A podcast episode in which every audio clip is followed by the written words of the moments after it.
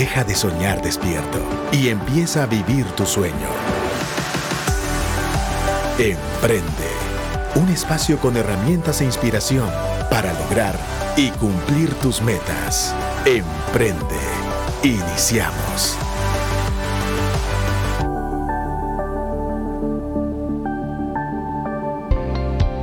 Buenas tardes amigos de Radio Actitud y emprende nuevamente aquí su servidor Pepe Caseros y Eliezer Zapeta. Listos para un programa más de Emprende. Hoy sí tenemos entrevista y la verdad que este es un tema al que vamos a tocar hoy que ya tenía tiempo yo desde que empecé el programa de querer traer a alguien experto en el tema de criptomonedas.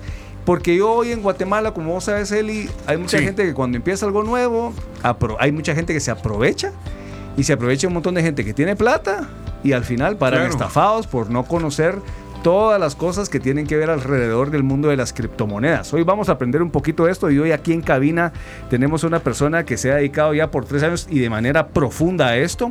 Y es una persona que yo conozco desde hace muchísimos años, es un gran amigo, es parte también de la Iglesia de Casa de Dios, es un profesional, él trabajó en compañías grandes transnacionales y después de, eh, se tiró a dedicarse a todo este tema y créeme que es de las personas que yo puedo poner mis manos al fuego por alguien, es por él. Entonces, realmente es una persona que viene hoy a hablarnos acerca de las inversiones en activos financieros y criptomonedas. Entonces yo hoy quiero iniciar con la primera pregunta que siempre le hacemos a nuestros invitados. ¿Quién es Giovanni Ramírez? Eh, buenas tardes. Hola, gracias por la invitación, Pepe, Eliezer. Pues Giovanni Ramírez es hijo de Dios, eh, padre de familia, esposo, emprendedor, empresario profesional. Y pues de título universitario, mercadólogo de profesión, ¿verdad? Eh, me he desarrollado durante la mayor parte de mi carrera en el área comercial y de marketing. He estado en un par de transnacionales, ¿verdad? Trabajé en ExxonMobil, donde vi mucho la parte administrativa y operativa. Y también en el área de consumo electrónico, en dos grandes empresas de consumo electrónico que son LG Electronics y Samsung Electronics. Y también trabajé en consumo masivo durante cuatro años y medio, eh, pues viendo marcas conocidas de consumo, ¿verdad? Que no vamos a comentar, pero ese es Giovanni Ramírez. Buenísimo. ¿Qué te parece, Eli? Muy interesante. Y me encanta que introduzcas esa forma, Giovanni, porque obviamente en nuestras historias, si siguen a Emprende y a Radio Actitud, obviamente en Instagram, pues se darán cuenta que él es inversionista, analista de mercados financieros y trader independiente.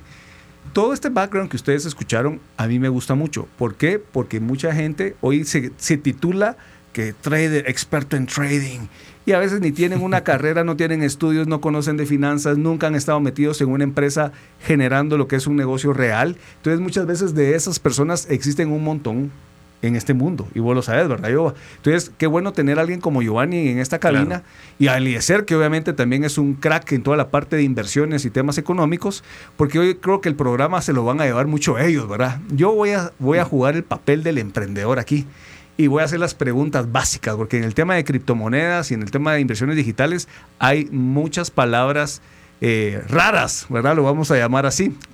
muchas palabras tecnológicas y muchas palabras obviamente del medio. Entonces hoy vamos a iniciar con esta entrevista y vamos a hablar pues obviamente que, es una criptomoneda, ¿verdad? Porque tal vez algunos de los que se dicen, ay, sí, una criptomoneda, qué auxiliar y qué bonito se escucha. Bueno, pero ¿qué es una criptomoneda? ¿Cómo funciona? ¿Cómo funciona una criptomoneda? Entonces, tal vez, yo, yo sé que mucha gente conoce las plataformas, pero tal vez vos en tu experiencia, Yoba, ¿qué, qué es una criptomoneda? Bueno, eh, las criptomonedas nacen más o menos en el 2009. Eh, en el 2008 una persona, no sabemos si es persona o un grupo de personas llamado Satoshi Nakamoto, empiezan a querer crear un sistema de intercambio eh, de valor sin tener que utilizar a ningún tercero de por medio. Y a raíz de eso nace Bitcoin, que ve la luz al mercado en el 2009. Y después de Bitcoin, que se basa en una cadena de bloques a través de Bitcoin empiezan a crearse muchas criptomonedas más. ¿Qué son las criptomonedas? Pues las criptomonedas son, podemos llamarlo como un tipo de tokens que se enfocan en, en resolver algún problema en específico de la vida diaria.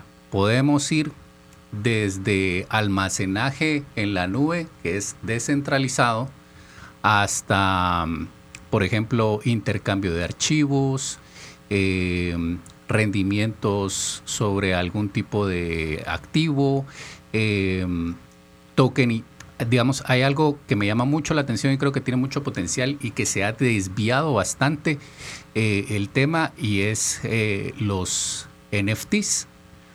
Porque hoy por hoy, o creo que la gran mayoría, cuando escuchan hablar de un NFT, pensarán quizá en algún sticker de algún mono dorado por ahí o algo así, ¿verdad? Pero el verdadero uso y la utilidad real de un NFT es un non-fungible token que lo que debe de hacer un NFT es que tiene el beneficio de que yo pueda ser propietario de algún activo físico sin tener que comprarlo en su totalidad. Por ejemplo, yo podría ser el dueño de la Mona Lisa y la podría dividir, por decirlo así, en varias partes. La podría dividir en mil partes y em, hago un NFT de esto y vendo mil partes diferentes, diluyendo el precio en mil diferentes partes. Sí, pues. Y cada hay mil personas que pueden comprar ese pedazo y son los propietarios originales de esto. Sí, pero Una le- compra en comunidad. Claro, y es muy aplicable, digamos, para el tema de bienes raíces, ¿verdad? O sea, podemos, de hecho, ya, ya se pone en práctica, ¿verdad? De que muchos eh, tienen apartamentos o se crean proyectos inmobiliarios donde tanto la propiedad del inmueble como la administración de los mismos eh, se hace a través de un NFT. Y entonces ya no tenés que ir al mercado a comprar un apartamento completo, sino que compras una parte de eso, ¿verdad? Y tenés tus rendimientos en base o proporcional a lo que adquiriste de tu NFT. Ese- esa, esa es una de las funciones, creo yo, eh, más disruptivas que han traído las criptomonedas y que el mercado masivamente y por el marketing y todo el boom, cuando los mercados alcistas están en vuelo, eh, lo distorsiona de, de cierta manera, ¿verdad? Increíble a mí, la verdad, te soy, te soy honesto, este programa está siendo diseñado, y creo que va a ser una parte de dos, porque es muy extenso realmente este tema. Claro. Y esta es la manera de que nuestros escuchas, pues obviamente comprendan. Y si se dieron cuenta, 2008 es que nace, se funda a través de, eh, hay un nombre, ¿cuál es el Satoshi nombre? Nakamoto. Satoshi Nakamoto, ¿verdad? Entonces no se sabe si es una persona, si es un grupo de personas, si es un algoritmo inteligente desarrollado por alguien más, no se sabe. Pero yo creo que algo importante a conocer de esto es que sí tienes que conocer temas digitales.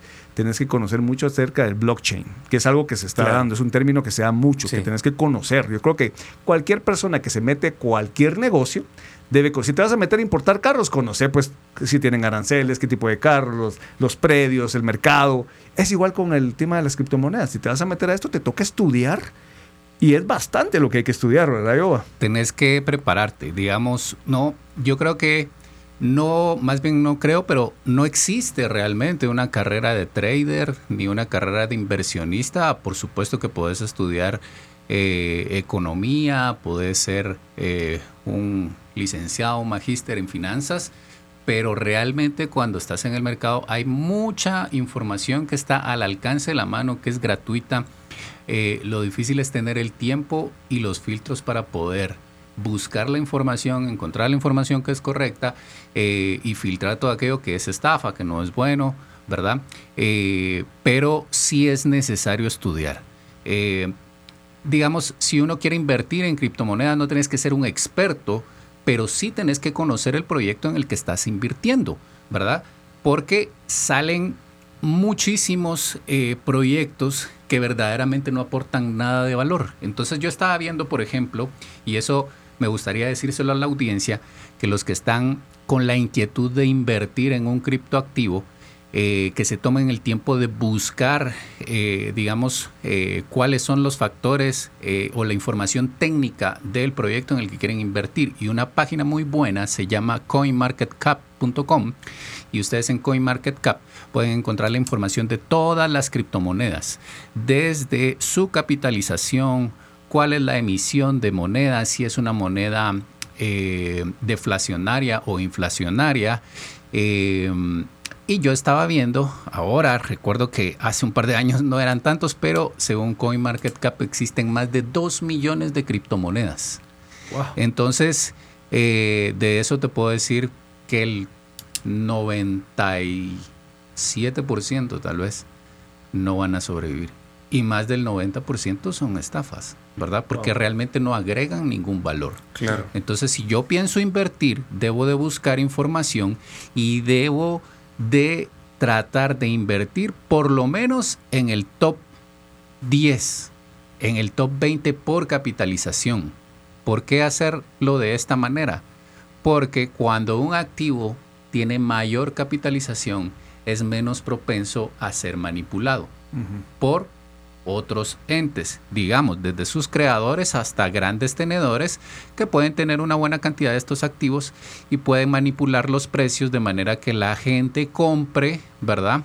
Eh, eh, por algún tipo de información que tal vez no es cierta o que no es un buen fundamental y luego se queden atrapados en ese precio eh, y después venden todos los mismos creadores de ese proyecto, de esa criptomoneda, cuando el precio sube tanto, ellos eh, tienden a pompear el precio. Eso es, yo voy a hacer, voy a comprar mi mismo token para que ese precio suba, suba, suba. Voy a pagar noticias para que empiecen a hablar de él. Voy a hacer ruido en el mercado y cuando todos vean y ven que están subiendo, empiezan y se suben al tren y ellos, yo lo subo un 10% y, ese mismo eh, hype que hay eh, hace que ese precio que yo subí un 10%, el mercado lo sube un 100, un 1000%. Y cuando está ahí, yo vendo todo, ¿verdad? Claro. Y ya nunca más vuelve a regresar a aquellos precios. Hay proyectos que han desaparecido, ¿verdad?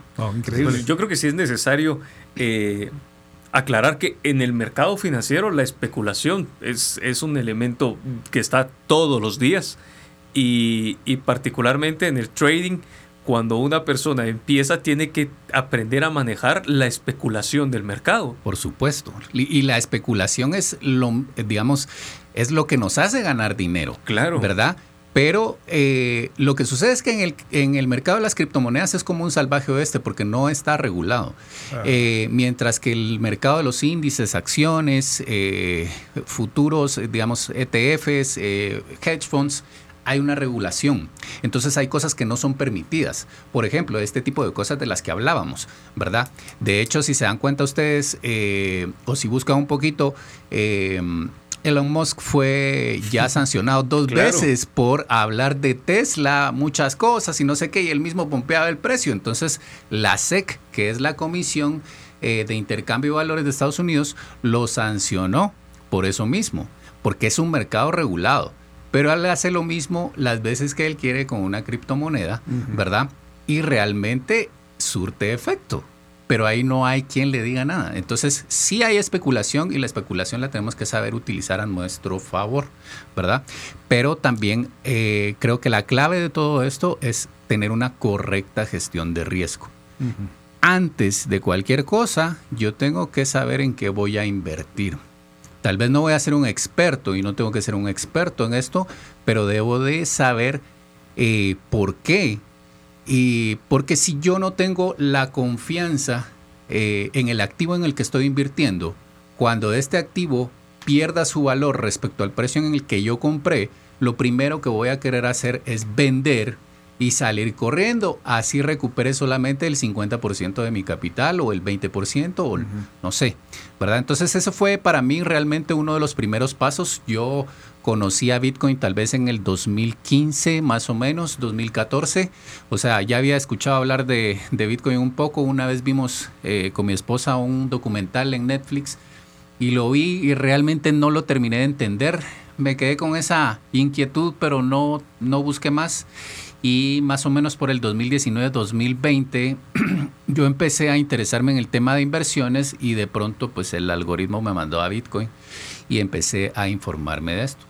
Cuando me informé de Bitcoin y lo entendí, dije, oh, esto me parece un activo interesante y quiero invertir, ¿verdad? Eh, ahora lo que necesito es saber, el segundo paso es dónde, con quién, Porque yo quiero comprar Bitcoin y no que me vendan algo que dicen que es y después resulta que no va a ser. ¿Verdad?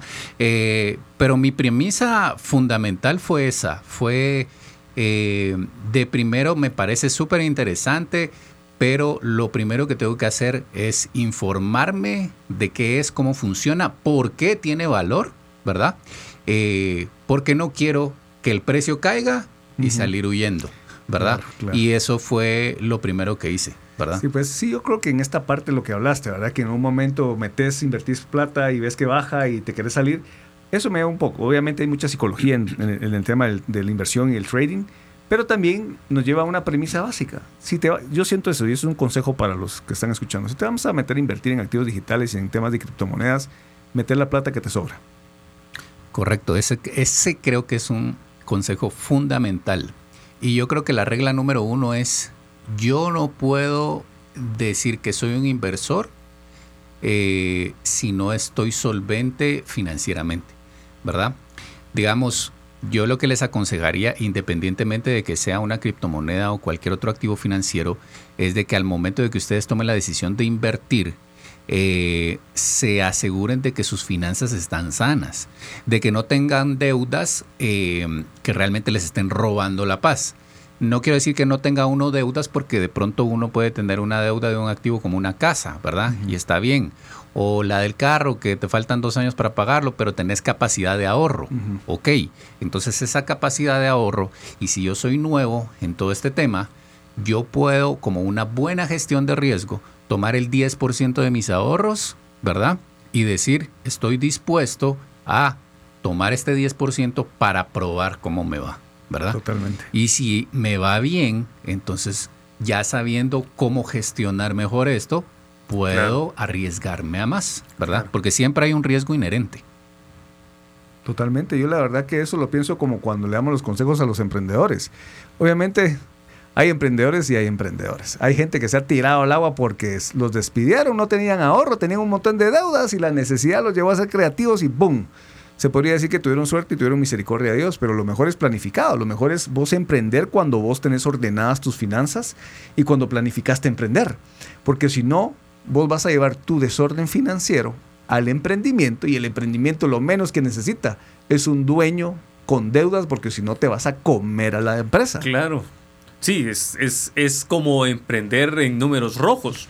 Y, y, eso, es, eso es un serio problema. Y en el tema del trading, a mí me gusta mucho eh, este tema particularmente, pero creo que lo estamos manejando en, dos aristas eh, distintas. O sea, hay, dos escenarios. Uno es, lo, estás eh, manejando como un comprador de un activo, siendo un comprador fraccionario de un Bitcoin o un, NFT o cualquier otro tipo de criptomonedas. Y también está el otro sector del mercado que se dedica a hacer el trading como un día a día, un intradía. Eh, se dedican, toman capitales, dinero de la tarjeta de crédito y empieza a hacer el famoso trading de, del día a día buscando eh, los golpes, los análisis y entonces eh, hay mucho riesgo en, todo esto. O sea, yo entiendo, es muy, es muy emocionante, a mí me gusta, como hobby lo hago, pero es un hobby.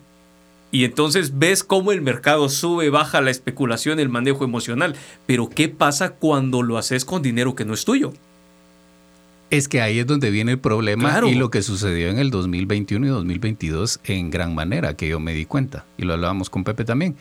Eh, lo que sucede es que los mercados se mueven por ciclos, ¿verdad?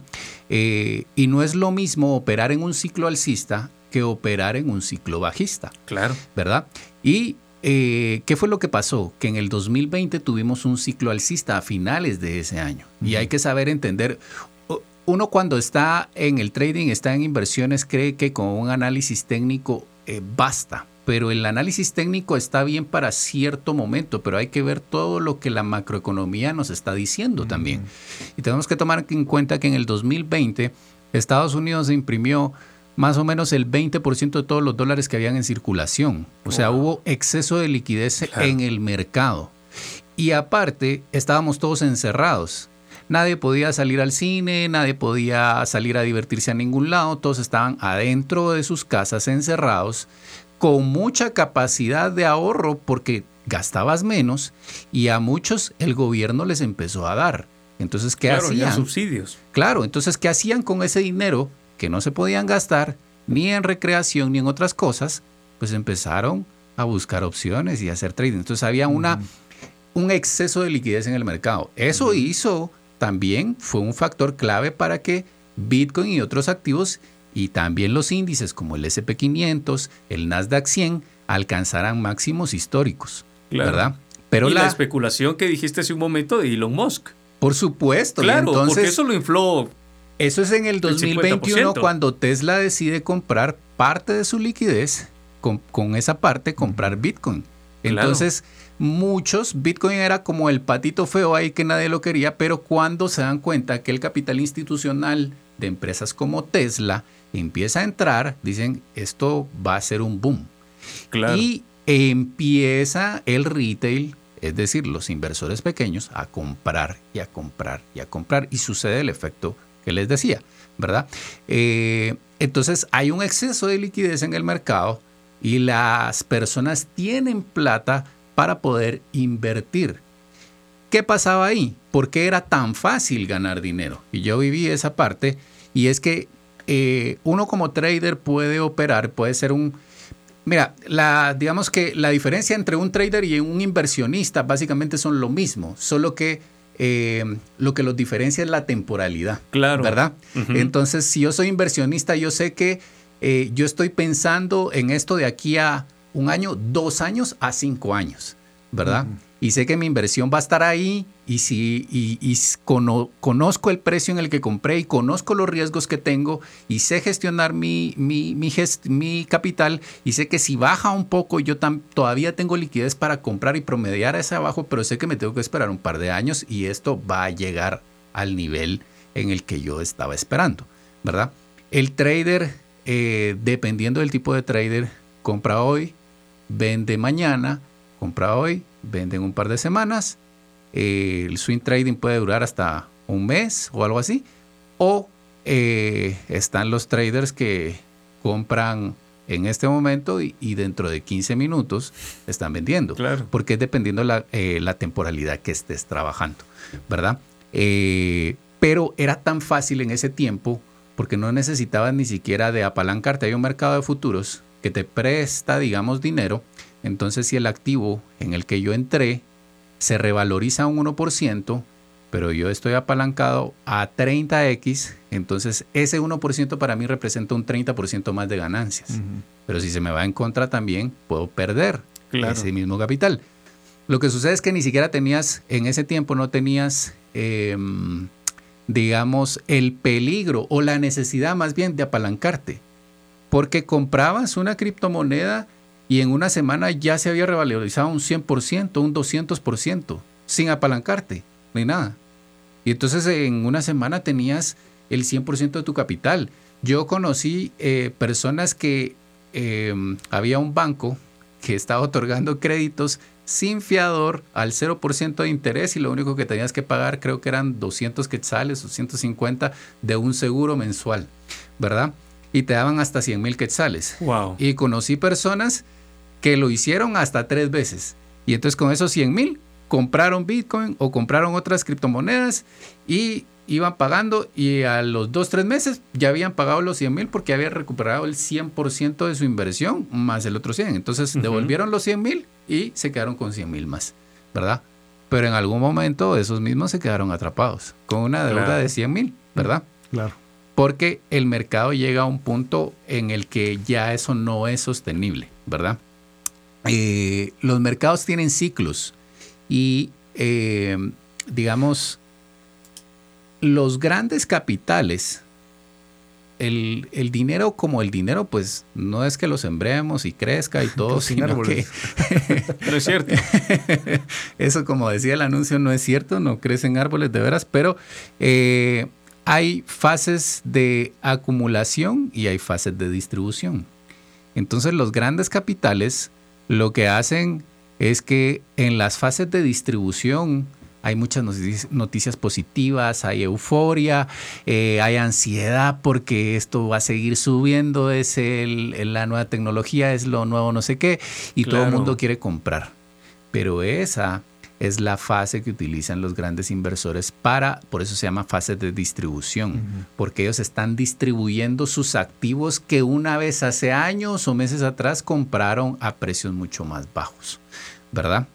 Eh, están estimulando el mercado para que suba. Por supuesto, por supuesto. Y hay fases de acumulación donde nadie quiere saber nada porque dicen, no, eso fue una estafa, yo no sé qué, entré, perdí, no sé qué, no me, no me conté de nada. Y cuando nadie quiere eso, esa es la fase de acumulación para los grandes capitales.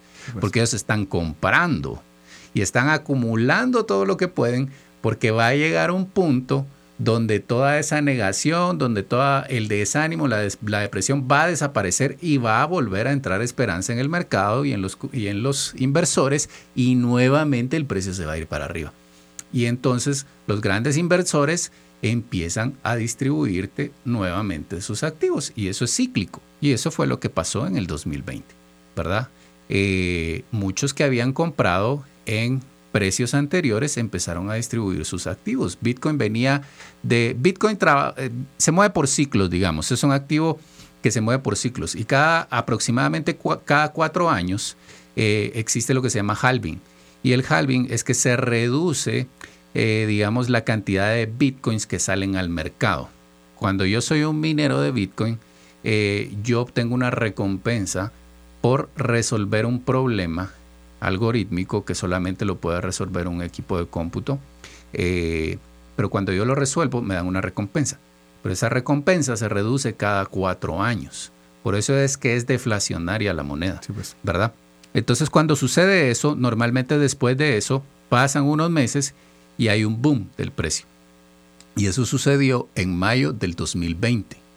De mayo, más o menos, para septiembre, fue relativamente tranquilo y a partir de septiembre, octubre, noviembre, Bitcoin empieza a subir, alcanza los máximos que había tenido en los ciclos anteriores, que eran 20 mil dólares, 19 mil y algo, eh, y los pasa en ese mismo año. Claro. Y ahí empieza un ciclo alcista. Y es donde después de que Bitcoin hace todo eso, vienen detrás el resto de criptomonedas. Pero eso no siempre se va a mantener. Eso dura un tiempo, seis meses, un año. Y luego de eso todo otra vez vuelve a caer.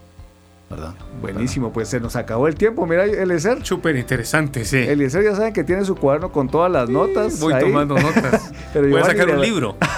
Giovanni, de verdad, muchas gracias. Sé que no va a ser la primera vez que te vamos a tener acá. A la orden. Porque hay mucha tele que cortar. Seguramente nuestro, nuestra audiencia hoy aprendió muchísimo y gracias por eso, porque esto es parte del fin del programa de Emprende.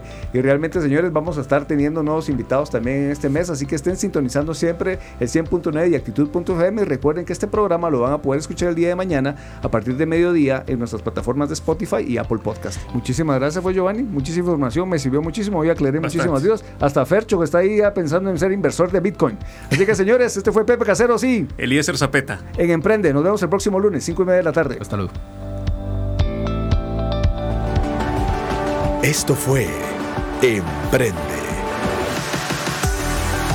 Si quieres escuchar nuevamente este episodio o compartirlo, búscalo en actitud.fm. Emprende. Herramientas e inspiración para lograr y cumplir tus metas.